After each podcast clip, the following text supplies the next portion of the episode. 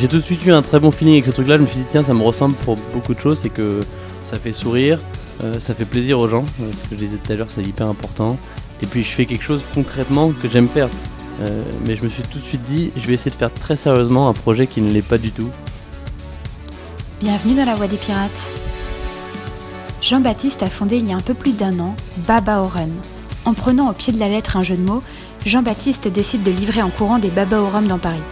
Quelques mois de travail plus tard, l'aventure s'intensifie et s'organise autour de plein de projets aussi cool qu'imprévisibles. Je ne t'en dis pas plus et je te laisse découvrir tout ça. Bonne écoute Alors Jean-Baptiste, ma première question, est-ce que tu peux te présenter s'il te plaît? Mais de façon, euh, tu peux remonter autant que tu veux et euh, comme tu le souhaites. Ouais, je, je m'appelle Jean-Baptiste, j'ai 25 ans, je suis parisien. Euh, pas depuis toujours parce que je suis fils de militaire donc on a pas mal bougé. Euh, et euh, j'ai toujours été passionné de sport, d'aventure, de, de passer du temps avec les copains, d'avoir plein d'idées et de les mettre en place. Et, euh, et je pense que c'est ce qui m'a mené, à, à Baba Oren, ce dont on va parler. Et euh, t'as fait des études, je crois T'as fait une école de commerce, c'est ça? Ouais, alors moi j'étais d'abord en lycée militaire à Saint-Cyr, en internat. C'était un choix avec mon frère. On est dans le même niveau et on s'est toujours pas mal suivi. On aimait bien le sport donc on allait là-bas. On voulait prendre l'air surtout. C'était vraiment génial. Et après, je suis allé en prépa à Saint-Jean-de-Passy, euh, dans le 16e en prépa économique. Et après, j'ai intégré l'ESSEC euh, en voie générale, master en management. Et j'en suis sorti il y a un an et demi. Et qu'est-ce que tu sais ce que tu voulais faire ou euh, pas trop? C'est que- généraliste, les écoles de commerce Ouais, c'est justement parce que je savais pas trop. je voulais me laisser le choix. Et, et les métiers auxquels préparent les écoles de commerce, c'est plutôt ce qui me correspondait. Moi, depuis toujours, je voulais bosser dans l'hôtellerie, la restauration, le tourisme. Euh, en tout cas, un secteur dans lequel les gens sont, sont heureux et on fait plaisir aux gens. Et depuis que je pense que je suis en troisième, je dis que je vais ouvrir un hôtel. C'est toujours le cas, mais je crois que c'est un peu décalé pour l'instant. Euh, ce sera pour plus tard, pour- ou une chambre d'hôte, mais en tout cas d'accueillir des gens. Euh, voilà, c'est ce secteur-là qui me plaisait bien. Et l'école de commerce, c'était une manière de d'allier le côté business et de faire des stages. J'ai fait des stages dans l'hôtellerie, donc euh, j'ai pu toucher un peu aux deux. Et c'est quoi les sports euh, que tu pratiquais quand euh, enfin, quand t'étais plus petit? Parce que t'as toujours été sportif, c'est ça? Ouais, alors j'en ai jamais poussé un à fond, mais euh, euh, en fait j'ai été scout pendant de nombreuses années et au scout on fait pas mal d'activités en tout genre. C'est couper du bois, courir. euh, Faire des euh, nœuds Non. Comment? Faire des nœuds Ouais, faire des nœuds. Alors je sais pas si c'est vraiment un sport, mais J'ai jamais fait de scoutisme, mais Mais j'imagine ouais, ouais, ça il y a les nœuds. Il y a les nœuds, c'est un- ça, c'est plus le côté euh, apprentissage. Mais donc il y, a- il y a eu ça, ce côté un peu polyvalent. On fait du rugby aussi. Et après au lycée, j'ai fait pas mal de rugby pendant trois ans et, euh, et j'ai découvert la course à pied au lycée surtout euh, grâce à l'équipe de cross. Euh, qui est le gros truc du lycée militaire, c'est le cross de début d'année. C'est là que j'ai découvert euh, la course à pied et surtout le cross, qui est un truc un peu plus marrant. Et en fait, j'ai jamais arrêté, j'étais dans l'équipe et puis après on a, on a continué. Et, moi j'aime bien la course à pied parce qu'on peut en faire n'importe où, n'importe quand. Il n'y a pas besoin d'avoir un terrain, d'avoir un matériel spécifique. Et avant de commencer Baba Oren, tu courais, euh, tu courais régulièrement, j'imagine, du coup? Je crois que je, je- les gens ne croient pas, mais je courais presque plus avant Baba Oren Ah que, ouais que maintenant, ouais. Mais en fait, ça dépend aussi carrément des périodes et de ce que je prépare. Si je prépare des courses, si je prépare. euh, euh, ouais, si, j'ai, un- si je suis en forme, si, si je suis fatigué ou pas. En fait, je vais vraiment courir quand j'en ai envie. J'ai pas eu tout de plan d'entraînement. Et c'est quoi la course la plus cool que t'aies faite, mais officielle, donc euh, en dehors de tous les défis que tu t'es lancé euh, récemment Euh, je dirais la plus marquante, c'était la Saint-Élion. Ah que j'ai Mm. faite avec un, un très bon copain, Edouard, et euh, on l'a faite euh, en. C'était en quelle année? Je crois que c'était en 2016. Euh, et en fait, on s'était chauffé vraiment un mois avant, on connaissait pas trop. On a regardé les courses qui avaient l'air marrantes. Nous, on courait déjà pas mal ensemble, on avait fait le marathon ensemble, tout ça, et, et on a fait ça. Et c'est une course de nuit qui part à minuit de Saint-Etienne, qui va jusqu'à Lyon. À notre époque, c'était 72 km, je crois que maintenant c'est un peu plus. Et, je crois que euh, c'est 80 ou un truc comme ça, je crois. Ouais, ils, c'est pas- ouais, c'est ça, ils Ouais. augmentent un peu chaque année. Et, euh, et c'était trop bien parce qu'en fait, comme c'est une course euh, toute la nuit, euh, bah, on arrive à 8h30 le matin, comme c'est en hiver, Ouais. il y a le jour qui se lève tranquillement et c'est trop bien quoi. T'as pas eu envie d'abandonner pendant la course? Non, j'avais très froid. En fait, bah, même si on abandonne, on est un peu au milieu de nulle part, donc Ouais. je crois qu'on a juste une envie, c'est d'arriver. Ouais. Mais non, non, c'était c'est dur. Je pense que c'était une des plus dures. Euh, j'en ai fait ai fait une autre l'année d'après euh, de 100 km. Là pour le coup, c'était trop dur. Je l'ai fini aussi, mais c'était pas un plaisir. Et donc ce format-là, 72, c'était vraiment génial. Euh, J'en garde un très bon souvenir. Trop bien. Et donc maintenant on peut parler de Baba je pense. On a posé un peu les bases. Est-ce que tu peux me raconter Ouais.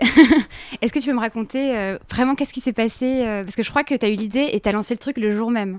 Ouais, enfin, le truc, tu vas me dire ce que c'est, mais. euh, C'est vraiment ça. Alors, moi à l'époque, euh, je suis sorti de l'école, j'ai travaillé pendant un an dans, une, dans un groupe de restauration parisien qui s'appelle Farago, qui s'appelle Panorama maintenant. Et j'étais en charge de développer des cuisines dédiées uniquement à la livraison. Donc, euh, mon sujet tous les jours, c'était la livraison, euh, comment faire en sorte qu'on puisse faire des restaurants efficaces pour la livraison. J'étais business développeur pour ça. Et, et donc, il y a un an, en déjeunant chez ma sœur, moi j'ai toujours aimé créer des avoir des idées et lancer les projets. Euh, Enfin, j'ai eu 1000 idées, je pense que j'ai dû en lancer quelques-unes des idées, pas 1000, mais. Et voilà. Et en ayant cette idée de, nom, tout simplement, Baba Oren, je me suis dit, tiens, j'adore courir, euh, je bosse dans la livraison tous les jours. Je suis pas particulièrement fan de pâtisserie, mais je sais que ça fait plaisir à beaucoup de gens et que, et que c'est un truc qui marche bien euh, pour faire plaisir et ça peut être à n'importe quel moment de la journée. Et donc je me suis dit, tiens, je vais aller livrer des baba au dès ce soir. Et le soir même, je suis parti, j'ai écrit sur mon mur Facebook très simplement euh, euh, qui veut des baba au rhum? Et j'ai deux copains qui m'ont dit, bah moi je suis chaud. Et je leur ai apporté dans Paris et c'était parti quoi. Après, euh, le lendemain, j'ai eu six copains qui m'ont dit ça. Puis après, c'était huit copains. Et, et puis après, c'était même plus des copains quoi. Du coup, l'idée au début, c'était euh, c'était de livrer des pâtisseries à domicile en courant, c'est ça? Exactement. Mais est-ce que, tu, est-ce que ce jour-là, tu t'es dit, ok, ça va partir. euh, Enfin, est-ce que ça va être sérieux? Est-ce que, tu, est-ce que je vais le développer pendant des mois, euh, voire des années? Je me suis, je me suis, j'ai tout de suite eu un très bon feeling avec ce truc-là. Je me suis dit tiens, ça me Mm. ressemble pour beaucoup de choses, c'est que ça fait sourire, euh, ça fait plaisir aux gens. euh, Ce que je disais tout à l'heure, c'est hyper Mm. important. Et euh, et puis je fais quelque chose concrètement que j'aime faire, c'est-à-dire et qui est utile, c'est-à-dire d'aller livrer euh, d'un point A à un point B en, en prenant soin des produits, en livrant des bons produits aussi, parce que c'est que des très bonnes pâtisseries. Je les fabrique pas, mais je travaille avec des, des pâtissiers euh, parisiens qui sont, qui sont très réputés. Et, et voilà, je me suis dit, bah ouais, j'ai eu un bon feeling là-dessus. Alors, est-ce que je me suis dit, est-ce que ça va être sérieux? Non, je pense pas. Euh, mais je me suis tout de suite dit, je vais essayer de faire très sérieusement un projet qui ne l'est pas du tout. Mm.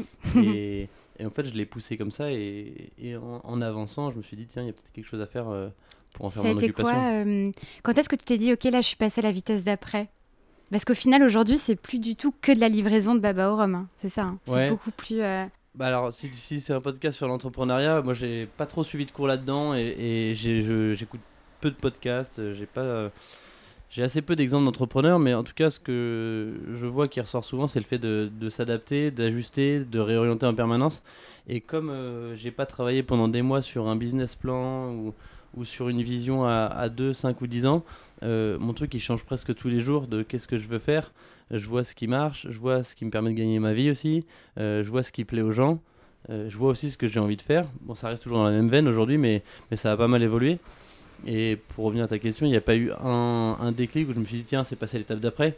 C'est chaque, chaque petit événement, chaque nouvelle idée ou chaque nouveau partenariat permet d'avancer là-dedans et de. Et, et je t'expliquerai, je pense, juste après quelle est la vision euh, plutôt à Mm. moyen terme, là, qui est, qui est un peu plus claire maintenant. Mais euh, en tout cas, ça a évolué comme ça. J'ai livré d'abord les babas au rhum. Après, on m'a dit, mais si on n'aime pas ça, comment on fait Euh, Donc j'ai dit, je vais livrer des buzz d'éclair. Et euh, puis voilà, quoi. Ça, ça... Après, je suis parti livrer un Paris-Brest de Paris à Brest euh, en vélo, toujours pour le jeu de mots. Parce que... Et en fait, il y a un côté carrément communication là-dedans qui est sympa. Et les gens aiment suivre parce que parce que c'est une idée qui est mise en place et dans laquelle tout le monde se reconnaît. Euh, parce que je pars pas à l'autre bout de la terre, euh, je pars de chez moi euh, à Paris et je vais à Brest et, et la moitié d'entre nous connaît quelqu'un qui habite à Brest et elle dit bah, va voir mon copain et tout. Mm. Donc voilà. Mais ouais, je vois. Et les, pr- les premières étapes, il y a eu beaucoup de communication. C'est comment Au début, c'était vraiment genre tu t'as posté un message sur, un- sur Facebook et petit à petit, tu as livré de plus en plus ou tu devais faire des petites euh, actions à côté pour te faire connaître? Comment tu as travaillé cette, euh, enfin ton image ou l'image de ce que tu faisais? C'était compliqué. Je pense que j'ai eu la chance d'avoir un, un projet qui, qui fait parler de lui en, parce que c'est original et on se dit tiens c'est complètement absurde mais, mais en plus il le fait vraiment. Euh, donc il y a eu pas mal de bouche à oreille. Après euh, c'est pas du tout, euh, on parle pas d'un buzz énorme. C'est monté tranquillement et d'ailleurs ça continue à monter. J'ai l'impression que les gens en parlent et, et quand, quand vient le sujet du baba au rhum à table ou, ou de la livraison, les gens vont dire bah, tiens moi j'ai entendu parler d'un gars qui livre en courant. Et donc euh, ça c'est l'effet sympa de surtout d'Instagram je dirais c'est que c'est assez facile de, de, toucher les gens. Après pour les pour les retenir ou pour les captiver longtemps c'est dur parce que faut se renouveler et, et j'essaie de le faire tout le temps. Donc ça s'est fait comme ça. Après il y a eu un peu de presse euh, qui, ce qui aide vraiment pas mal parce que surtout du point de vue des partenaires parce que ça permet de de légitimer euh, l'action et les gens se disent ok bon bah voilà il, il, a réfléchi à son truc et, et, et, surtout les articles de presse en général ils sont un peu plus documentés que, que des relais Instagram ou Facebook donc on, on, y apprend plus de choses et voilà ça s'est fait comme ça au fur et à mesure euh, et, puisqu'il y a plein de projets différents aussi et qu'il y a un aspect pâtisserie et un aspect running dedans, ça, ça touche euh, des communautés euh, différentes. Mm. Et, super active aussi sur les réseaux, je pense. Et euh, tu as beaucoup de partenaires, enfin tu as beaucoup de partenaires de partenariats. C'est toi qui allais les chercher, enfin tu as dû faire tu as des conseils à donner à quelqu'un qui veut nouer des partenariats avec parce que je crois que tu es sponsorisé par ASICS par exemple, c'est ça? Alors en fait, ouais, déjà je pense qu'il n'y a rien du tout qui vient tout seul. je me rends compte, c'est vraiment il faut se battre pour chaque truc et, au départ, surtout quand on n'est absolument personne, euh, c'est vraiment pas les partenaires qui vont venir toquer pour se proposer. Euh, mais voilà, faut, faut se proposer, faut hum, proposer des idées aussi. Quand on cherche un partenariat, euh, je pense qu'il faut vraiment se mettre à la place du, du partenaire visé et dire ok, mais qu'est-ce que, qu'est-ce que lui va m'apporter Pourquoi, pourquoi est-ce que j'irais sponsoriser un petit gars qui court dans les rues de Paris? Donc, il faut raconter une histoire. Et je pense que les marques, aujourd'hui, c'est ce qu'elles ont les moyens financiers, elles ont des produits qui marchent bien. Et ce qu'elles veulent, c'est une histoire à raconter et s'associer à des histoires qu'elles aiment bien. Euh, et donc, moi, c'est ce que je leur dis. Je leur dis, bah, on partage sûrement des valeurs. Euh, quand c'est dans le sport avec ASIC, c'est le dépassement de soi. Euh, bah, c'est les valeurs de cohésion du sport et, et, je pense qu'on a pas mal de points en commun là-dessus. Euh, il y a Sunto aussi, euh, qui est une marque de, montres qui est là. et eux, par exemple, j'ai fait un marathon dans mon jardin pendant le confinement. et leur truc, leur slogan, c'est designer pour l'aventure. Et en fait, c'est typiquement cette montre, elle, marche bien. Il y a d'autres marques qui m'ont dit non parce que c'était plus axé performance. Et moi, mon sport, il n'est pas axé performance, pas spécialement. C'est l'aventure. Et en l'occurrence, ça, ça permet de partager ses aventures. Et avec Sunto, c'est euh, euh, du vélo, de la course à pied, ça peut être de la marche. Euh, si je pars en scooter, je peux presque je peux l'allumer, on verra mon itinéraire. Enfin, et donc, donc c'est ça, c'est comment voir un intérêt pour la marque, parce qu'elle n'a aucun intérêt juste à donner un, produit et, et, à plus avoir de nouvelles. Et donc les partenariats, c'est tout le temps, tout le temps proposer des choses. Je pense que j'ai dû envoyer, pas, 5000 mails en un an enfin non j'exagère, mais peut-être 500 mm. mails euh, pour des partenariats, et à la fin il y en a 10 qui sont des partenariats, euh, mm. moi je dis 10 c'est à peu près, mais qui sont des partenariats très sympas. Euh, et voilà, je pense que ça se travaille mm. et, c'est une chance. Mais justement, j'avais une question à te poser par rapport au fait qu'on te dise non souvent. Parce que si je crois que tu as, beaucoup dormi chez l'habitant, enfin, je crois que ça te fait pas peur de toquer chez quelqu'un pour lui dire est-ce que vous pouvez m'accueillir ce soir parce que j'ai un truc à livrer demain et typiquement avec Paris-Brest, je mettrai la vidéo YouTube euh, qui est super cool dans, les notes. Dans les notes. Euh, du coup, toi, c'est quelque chose que tu aimes bien faire. Moi, je, suis, je pense que c'est quelque chose qui me gênerait beaucoup. Est-ce que tu as un conseil à me donner ou euh, est-ce que tu as déjà. Comment tu as surpassé ce truc-là, tu vois? Mmh, Si tu l'as déjà surpassé, peut-être que tu n'as jamais eu à le surpasser aussi. En fait, c'est plus que, ouais, je pense que c'est une chance. J'ai la chance d'adorer partir dans l'inconnu et pas savoir ce qui va se passer. Donc, quand je suis parti à Paris-Brest, effectivement, sur le Paris-Brest, je, dormais chez l'habitant, j'avais un peu rien prévu. Euh, donc, tu, tu, dis ça par rapport aux partenaires qui disent non. En fait, c'est vachement accepter le non et se dire, ok, bah maintenant que c'est non ici, euh, ce sera peut-être oui ailleurs et continuer et, pas se lamenter et se dire, pareil, j'ai fait beaucoup de stop quand j'étais plus jeune. Et, euh, et, quand on fait du stop, il y a soit bon, on fait du stop et au bout de 10 minutes on en a marre, on se dit ça marchera jamais. Et, et en fait, on a une attitude qui n'est pas du tout positive pour les automobilistes et personne n'a envie de te prendre. Euh, je sais pas, il y en a qui font des doigts d'honneur une fois que la voiture est passée. Et en fait, euh, d'ailleurs, ça me rappelle une histoire qui est assez marrante. Euh, j'étais, je sais pas si ça va être un peu long, mais je, revenais de, du ski et je revenais en stop. En plus, c'était à l'époque où j'étais assez jeune, j'avais vraiment pas d'argent, donc c'était une nécessité, quoi. C'était pas un choix, là, on était en plein hiver.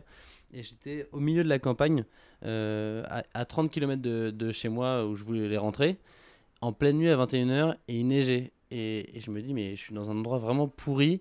Euh, il y a une voiture toutes les 10 minutes. J'étais déprimé, quoi. J'étais déprimé. Euh, je me dis, ça va pas le faire. Et là, passe une voiture. le monsieur s'arrête, bonjour, vous allez où? Je lui dis, bah, je vais à la, Ferté-Saint-Cyr. Et lui il me dit, ah mince, j'ai un dîner, je suis déjà en retard, je peux pas euh, vous prendre. Il s'en va. Et en fait, là, j'ai été hyper sympa avec lui, de dire, mais trop sympa de vous être arrêté, merci beaucoup, euh, bon dîner, profitez bien. Et moi, j'étais sous la neige, dans le noir. Enfin, c'était pas une ville, hein, c'était vraiment un carrefour dans la forêt, quoi. Ah, chaud. Et en fait, cinq minutes plus tard, le gars fait la voiture revient. Il me ah dit monte, euh, je peux pas te laisser là, c'est impossible, je t'embarque. Et il m'a fait l'aller-retour à 30 km, donc 60 km en plus euh, il était en retard à son dîner. Et donc tout ça pour dire que c'est pas parce qu'il y a un premier nom que ce sera pas oui plus tard. Et d'ailleurs c'est le cas pour des partenariats. Euh, là je pars avec City Scoot euh, jusqu'à Biarritz dans, dans 5 jours, dans une semaine. Et, en fait au départ ils disaient ah ouais peut-être, pas sûr, on aime bien l'idée mais on n'est pas sûr. Et en fait on est resté en vachement bon terme jusqu'à ce qu'on ait la bonne idée au bon moment. Et ça s'est fait. Donc donc voilà, et pour revenir à, l'échelle habitant, tu, je pense que tout le monde n'est pas fait pour ça parce que c'est une question de, goût et de ce qu'on aime faire. Euh, moi, j'adore partir dans l'inconnu.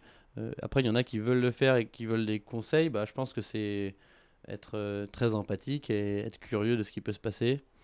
Et voilà, et puis rendre service aussi. Ça aide vachement de proposer, de rendre un petit service aux gens je dormais chez pas mal des personnes âgées, bah, si vous voulez, je vous aide à désherber ou euh, vous avez une ampoule à changer. C'est des trucs tout bêtes, hein, mais. J'essaierai. Je l'ai jamais fait, mais je... c'est sur ma bucket list. Ah, voilà, c'est la, la, mission. Avant de poster le podcast, tu dois l'avoir fait et nous raconter ta nuit chez l'habitant. Ok. non, je, sais pas. À Paris, encore plus dur. si ça, enfin, là, je pense que c'est trop compliqué euh, en cette période, mais sinon j'aurais. C'est pas la meilleure période. Euh, c'est quoi le projet juste avec City Scoot Parce que j'ai pas encore eu le temps de me renseigner sur, sur ce projet. Alors c'est euh, euh, ce qui s'appelle la France des desserts, c'est le nom du projet. Et l'idée c'est de faire une grande traversée de la France depuis Paris jusqu'à Biarritz à la découverte de 10 desserts typiquement français euh, en allant rencontrer les artisans qui, les font. Et, c'est un artisan par jour sur le chemin. Je vais faire 100, 120 km par jour. Je pars mardi prochain, le 9 juin. Et voilà, et le soir, je dors chez l'habitant. Je vais être suivi par une équipe technique parce qu'il y a un aspect logistique des batteries à changer. Et, euh, et quoi d'autre? Et, ils vont aussi tourner un petit film, les personnes qui m'accompagnent. Voilà, L'idée c'est de raconter une histoire un peu sympa sur euh, partir à l'aventure en France, pas loin de chez soi, mm. euh, découvrir les richesses gastronomiques de, nos régions. Et, voilà. Est-ce que maintenant tu aimes bien les desserts? Parce que je crois que c'est pas trop ton truc à la base, Alors, paradoxalement. En fait, non. le, vrai truc, c'est que ça dépend carrément des desserts. Je suis pas du tout un fan de pâtisserie, mais par exemple, la mousse au chocolat, j'adore. ça dépend du moment. Mais, mais ouais, de plus en plus, j'ai découvert des, des, super bons pâtissiers euh, à Paris et ailleurs d'ailleurs. Euh, je suis allé à Pithiviers pour euh, récupérer un Pithiviers livré à Paris. en fait, c'est toujours pareil, quand c'est bien fait, c'est super bon. Et tout dépend aussi du moment où on le mange, parce qu'en France, on a l'habitude de se faire des, des repas pantagruéliques. Et souvent, on arrive au moment du dessert, et moi, je suis mais en fait, j'en peux plus, quoi. Et donc, ça, pour le goûter, ou même dans la matinée, un petit, une pâtisserie, un gâteau, mm. j'apprécie de plus en plus. Est-ce que tu peux me raconter une galère qui t'est arrivée avec Baba Oren et que tu as surmonté euh, Un truc vraiment, c'est dit, ah, je me suis vraiment mis dans la merde. Ou vraiment un truc, euh, je sais pas. Bah, ouais, par exemple, j'avais une. Euh, c'était au début où il y avait pas, je livrais beaucoup en, courant et il y a une fille qui m'a écrit Salut, je bosse pour une boîte, on, on, veut faire un petit. On fait le bilan annuel de la boîte et on est on est 120 et est-ce que tu peux nous livrer des pâtisseries en courant euh, parce que ça nous fait marrer. Donc je lui dis bah ouais je vais faire ça je vais venir avec deux copains on va livrer. Donc on, on devait livrer je sais pas euh, on avait 20 euh, pâtisseries chacun donc 60 pâtisseries en tout et on devait quoi jusqu'à Boulogne. Et en fait j'ai dit oui évidemment parce que je me suis dit c'est sympa on va arriver il va y avoir du monde ça permettait de gagner un peu d'argent mais en fait, la galère, quoi. Courir 10 km avec 20 pâtisseries, tu sais que tu vas arriver dans un open space avec tout le monde. C'était en mois de mai ou juin, on, est, on, crevait de chaud. Et en fait, c'est ce truc-là de dire oui tout le temps. Et tu vois, par exemple, tu m'as proposé le podcast et je dis oui, enfin, je dis toujours oui. Euh, et après, c'est plus oui, après, on voit comment ça se passe, quoi. Ouais, je sais ce que tu veux dire. Et c'était ça, et on crevait de chaud. Et en fait, ça s'est bien passé. Et puis, je, pense que même si jamais il y avait eu des pâtisseries un peu cassées, c'est pas grave parce que c'est eux qui ont donné la livraison au courant. En l'occurrence, j'en ai jamais cassé de pâtisserie. Euh, mais voilà, là je me suis dit, ah ouais, c'est la galère. plus, je voyais mes potes euh, qui étaient là, qui avaient jamais couru avec des pâtisseries à la main. Et je les voyais, ils me font, mais dans, quelle galère tu nous as mis, quoi. Et, voilà, c'est un truc comme ça. Puis après, sur les, sur les aventures aussi, euh, en arrivant à Pithiviers, je faisais Pithiviers-Paris en run and bike pour livrer le Pithiviers à, Paris. avec un gars qui s'appelle Steven Le Yarrick et, et, on avait un vélo pour deux. Et en fait, pareil, j'avais pas trop réfléchi à la logistique de où est-ce que j'allais mettre le pitivier pour le trajet. Et donc, il faut bricoler, faut trouver une solution. Et, et moi, c'est ce que j'aime bien faire, c'est trouver des solutions. Et parfois ça marche, parfois ça marche pas. T'as appris un petit peu à dire non ou pas? C'est un, un, défaut que j'ai aussi. Euh, c'est de dire oui à tous les, à tous les trucs qu'on me propose et après je regrette un peu. Ouais, j'ai beaucoup de mal. Non, en vrai, pour l'instant, j'ai beaucoup de mal à dire non, mais parce que je pense aussi au début, euh, euh, c'est en, en, disant oui et c'est en provoquant les opportunités qu'il y a des belles choses qui arrivent. je sais pas je, je, vais, je, vais, réfléchir à s'il si y a un moment qui est, qui est, comme ça. mais si par exemple il y avait un truc où, où c'était. Euh... Attends, j'arrive pas à me souvenir. Euh... Ah si, voilà. Euh, par exemple, là ça me revient. Le podcast La Nouvelle Assiette que j'ai fait avec Lara. Donc j'ai fait le podcast et une semaine plus tard, je partais sur l'aventure à PTV avec Steven. Et je partais à PTV, mais pareil, j'avais pas réfléchi où est-ce que j'allais dormir, sauf que j'arrivais à 20h, j'avais récupéré le truc. Et en fait, j'ai dormi chez la grand-mère de, de Lara. Et donc, en fait, c'est ça, c'est en disant oui au podcast, j'ai eu un logement à, à PTV qui était super sympa. Et, et, les chances se font comme ça mm. euh, au fur et à mesure, en étant hyper positif. Euh. Karma. Et ça se trouve, ça se trouve tu me trouveras un logement euh, sur, sur ma prochaine aventure. Mais, mais, tu vois, mais c'est comme ça, on sait pas. Alors attends, j'avais une question, mais avant, c'est vrai qu'on n'a pas trop parlé de ce que c'est aujourd'hui Baba Oren parce que ça a beaucoup évolué. Aujourd'hui, je crois qu'il y a même plusieurs branches entre, enfin, c'est vraiment plusieurs choses. Est-ce que tu peux faire le point parce que tu le feras mieux que moi sur ce que c'est exactement. Ouais, Comment tu le définirais? bah, Comme tu l'as compris au départ, c'est un service de livraison de pâtisserie en courant. Mm. C'est toujours le cas et c'est une des branches qui est un peu le cœur de métier, mais en fait qui me prend pas du tout la majeure partie de mon temps. Ensuite, il y a une branche solidaire qui s'appelle les Babas, les Bonnes Actions en Basket. C'est une association euh, que j'ai créée euh, là en mars, mais qui a démarré en octobre. En fait, le principe, c'est d'encourager les gens à aller faire leur footing et pendant leur footing, de distribuer les invendus des boulangeries-pâtisseries qu'ils vont récupérer avant et aujourd'hui, il y a 16 boulangeries partenaires à Paris. Hmm. Maison Lendemain, euh, Boulangerie Paris Co, Petit Plisson, qui donnent leurs invendus tout simplement le hmm. soir. Et euh, en fait, on profite du footing pour, bah, pour distribuer un peu, de, un peu de nourriture aux personnes qui en ont besoin.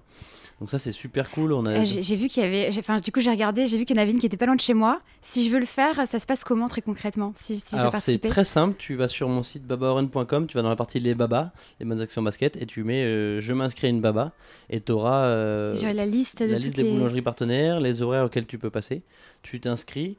L'inscription, c'est uniquement pour que la boulangerie puisse vérifier que tu viens pas juste récupérer pour ta consommation personnelle. Et après, euh, tu vas où tu veux. Il n'y a pas de parcours euh, dessiné ou quoi que ce soit. C'est vraiment basé sur la confiance. Et tu distribues ça euh, dans la foulée. Pour des raisons d'hygiène, il ne faut pas que ça traîne trop longtemps. Mais mm. enfin voilà. Et dans la foulée, c'est un petit jeu de mots qui marche bien puisque, puisque c'est en courant.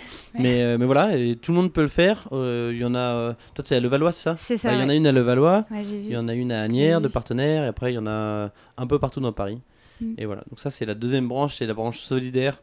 avec les Baba Runners. Et depuis depuis 6 bah, mois, 6-7 mois, il y a déjà à peu près 180 personnes qui, en, qui l'ont fait. Alors, il n'y a aucune régularité et, j'ai du mal à le mesurer aujourd'hui. En plus, euh, avec le Covid, les grèves, euh, les gens ont eu un peu de mal, je pense, à s'engager là-dedans. Mais j'ai pas mal, j'ai quelques copains qui le font régulièrement et même des gens que je connais pas. Et, euh, et la troisième branche, c'est la branche Les Aventures Baba Run. Là, c'est beaucoup moins une logique de livraison, c'est beaucoup plus une logique de création de contenu, raconter une histoire. Ça, c'est très souvent en partenariat avec des marques. C'est essentiellement comme ça que je gagne ma vie. Euh, et euh, là, l'idée, c'est de le développer de plus en plus vers bah, des belles histoires sous la forme de documentaires, aventures, un peu comme ce que je vais faire avec City Scout, et d'apprendre des choses sur le chemin, que ce soit des choses très je sais pas, insolites ou du quotidien en allant chez l'habitant ou dans les petits villages traversés, ou des choses plus, euh, plus gastronomiques ou plus techniques euh, en rencontrant des artisans. Mais en tout cas, c'est d'apprendre ces choses-là et de les retransmettre dans des trucs un peu marrants. Mm. Et, euh, et ça, le, je te parlais tout à l'heure d'un projet à moyen terme. L'idée, c'est vraiment de. En fait, j'ai un projet d'émission pour la télévision qui s'appelle J'apporte le dessert. et je suis en train de, de, le travailler, je suis en discussion avec des producteurs. Alors rien n'est fait du tout, mm. et surtout pour la télévision où c'est un truc qui est complètement bouché. Euh, c'est-à-dire que j'ai aucune certitude, mais ce qui est sûr, c'est que j'ai un projet que j'aime bien, que je porte, et, ça intéresse quelques producteurs, donc euh, on est en discussion. Et pour l'instant, euh, tant que ça part pas là-dessus, moi je continue à le faire sur le format actuel, donc trouver des partenaires, financer des aventures comme ça, et, les filmer moi. C'est fou de voir que tu as une idée comme ça, enfin que qu'une idée comme ça, un repas où tu commences à livrer des, des pâtisseries, on arrive à peut-être une émission ou juste faire, enfin juste faire, t'as fait quoi? T'as fait Paris-Brest, t'as fait Le Là, Mont Ventoux aussi. Tu Ouais. devais faire Paris-Rome, je crois aussi. Non, ouais, bah, à l'origine, avec City on devait, je devais aller livrer un baba à Rome, euh, pour le jeu de mots évidemment. Et eux, en plus, euh, City Scoot, ils sont implantés à Paris, Nice, Milan et Rome, donc ça avait Mm. vraiment du sens pour eux euh, de faire cette aventure-là, de croiser les villes. Euh, bon, le Covid en a décidé autrement, Mm. mais, mais ouais, en fait, c'est ça part de là. Et puis, euh, moi, aujourd'hui aussi, euh, je sais que mon métier, c'est, euh, enfin, ma qualité, c'est pas de savoir créer des vidéos. Euh, ou de les capturer ou de les monter, je, je le fais plutôt assez mal. Euh, T'as vu, c'est amateur. On voit l'esprit, mais c'est c'est pas du tout pro. Et, euh, et j'ai envie de bosser avec des pros là-dessus pour que le rendu euh, du fond soit, soit aussi sympa sur la forme. Et c'est pour ça que, je veux passer un peu au niveau du dessus là-dessus. quoi. Mm. Et, et si c'est pas une, la télé, d'ailleurs, ça pourrait tout à fait être YouTube avec, mais avec d'autres budgets, d'autres moyens. Là, par exemple, sur euh, la France des desserts, euh, bah, il y a deux cadreurs qui partent avec moi, qui ont du matos pro, dont c'est le métier. Et ça va carrément changer en termes de qualité d'image. quoi. Donc c'est trop Mm. trop bien. Et tu vois, tout à l'heure, tu disais que tu testais beaucoup. Enfin, le projet, il a combien de temps maintenant? Il a au moins un an et demi, deux ans? Euh, C'était en Mars. mars 2019, donc il a un an. A un un an et deux mois, ouais. Au final, tu as beaucoup itéré, beaucoup testé plein de trucs. Est-ce que maintenant, tu as l'impression d'avoir trouvé vraiment vers où tu vas et d'avoir posé des ambitions très plus précises pour ton projet? Alors, encore, euh, si la question c'est où est-ce que je serai dans 5 ans, j'en sais rien du tout. Non, ouais, Et- c'est pas et ça. c'est- mais, Ouais. mais ouais, j'ai plus de. C'est-à-dire que je sais très bien que la livraison en courant, c'est un truc que j'aime beaucoup faire, mais que je peux pas faire tous les jours parce que ça prend un temps fou. Chaque livraison prend un temps fou. Euh, c'est pas avec ça que je gagne, ma vie et c'est pas avec ça que je gagnerai ma vie parce que de toute façon, euh, euh, je peux pas courir des milliers de kilomètres. Euh, le principe aussi, je l'ai pas expliqué, mais c'est que les gens payent ce qu'ils veulent. Un peu sous la forme de pourboire. euh, et, et donc, euh, bon, il y en a qui sont généreux, il y en a d'autres moins. Globalement, ils sont plus généreux, je pense, que si c'était un livreur Uber Eats, mais en tout cas, l'expérience, elle est super cool. Donc, ça, je sais que c'est plutôt un aspect com qui fait plaisir aux gens et qui fait croître le projet pour son côté un peu rêveur. Après, il y a la partie solidaire, et c'est pour ça que j'ai voulu le séparer. C'est pas l'assaut Baba Run, c'est l'assaut Les Baba, euh, les bonnes actions en basket, euh, parce que c'est un truc euh, qui me tient à cœur et je pense qu'il devra durer au-delà du projet, parce, que, bah, parce que la dynamique est belle, et surtout ça permet de c'est un cercle vertueux en fait de faire du sport, de lutter contre le gaspillage et de maintenir le lien avec les personnes de la rue. Et, euh, et après sur la vision, c'est beaucoup plus sur la création. Moi j'aime bien la création de, de contenu et, en fait ce que j'adore c'est avoir plein d'idées et pour pouvoir vivre euh, des idées, il faut les mettre en place et, et les financer. Et donc c'est soit avec des marques, soit avec euh, un diffuseur. Voilà, voilà à peu près la vision aujourd'hui. euh, et, Ouais, et je vais creuser vers ça. ouais. Ouais, t'es un peu un futur aventurier, quoi, entre guillemets. Ah, ouf, j'ai pas du non, j'ai pas du tout la prétention de me dire aventurier, c'est plus euh, euh, ouais, générateur d'idées, on va dire. Est-ce que tu as des conseils sur euh, comment est-ce que tu génères de la visibilité, euh, des, des trucs que tu as repérés ou euh, qui ont marché avec toi?